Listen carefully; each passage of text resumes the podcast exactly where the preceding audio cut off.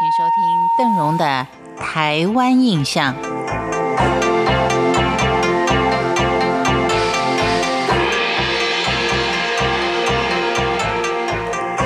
这个月的二十二号就是冬至了啊！冬至汤圆一吃，再过一个月就是春节了。台湾是岛屿型的气候，那么要说冷，可能北部比南部要冷得多。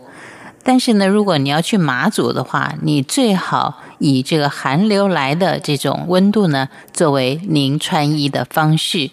邓文这样说，您大概就晓得，今天我们介绍的是马祖气候变迁。如果说您现在要去马祖观光的话，可能在衣着上要特别的留意，因为马祖有一句俗谚，就是说。冬节头棉被罩过头，冬节中火龙抱着轰。马祖列岛最高的一座山为碧山，不过是海拔三百公尺，但是各岛气候却是夏热冬冷，冬天低温的时候还会降霜雪，很多人的耳朵还常常会冻伤，因而冬至一过，各式暖身的物品呢，全部都会出笼，最主要就是。马祖真的很冷。今天我们来到的是马祖的第二大岛北干，就称是下干塘、北干塘。早年大陆移民经商捕鱼，最早也是以北干为集散地，同时呢，也是海盗聚集的一个重要据点之一。根据研究，北干早年对大陆商业的转口港是桥仔村。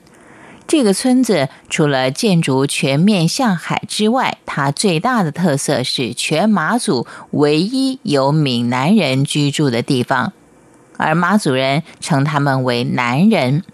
有关海盗的传闻在北干是十分盛行的。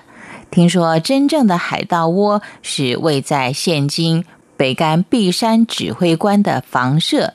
至于秦壁村那栋全村最漂亮的石屋，就是传说中恶霸陈姓海盗的房舍。根据当地耆老的描述，这位陈姓海盗是从西元一九三八年起开始做大的。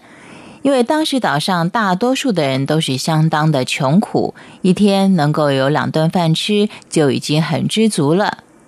而拥有一艘机动帆船的陈姓海盗趁势而起。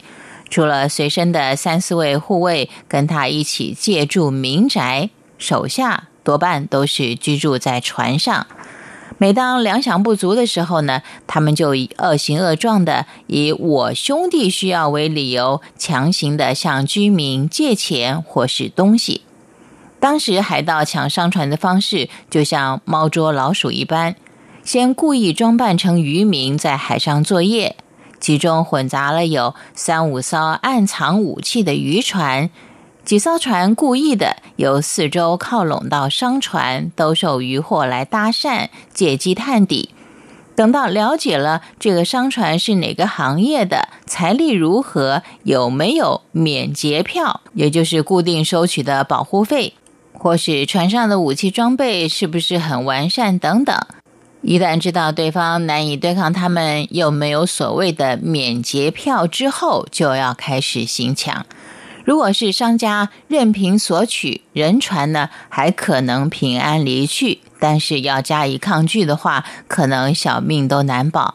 倘若反击的时候伤到海盗，那后果更是凄惨。以抢劫的行为作为累积财富的手段。当然是累积的蛮快的，因此这位陈海盗的势力也越来越大。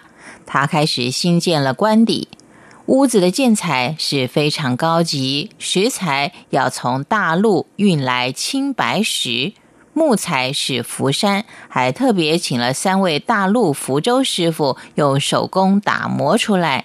建这栋屋舍还有一段令人相当鼻酸的插曲。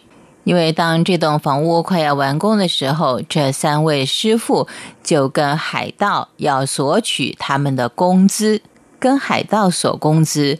这诚信海盗就觉得这三位师傅不懂规矩，就说他们藏了有珍贵的宝物，所以就把他们给杀了，借以灭口。今天的台湾印象。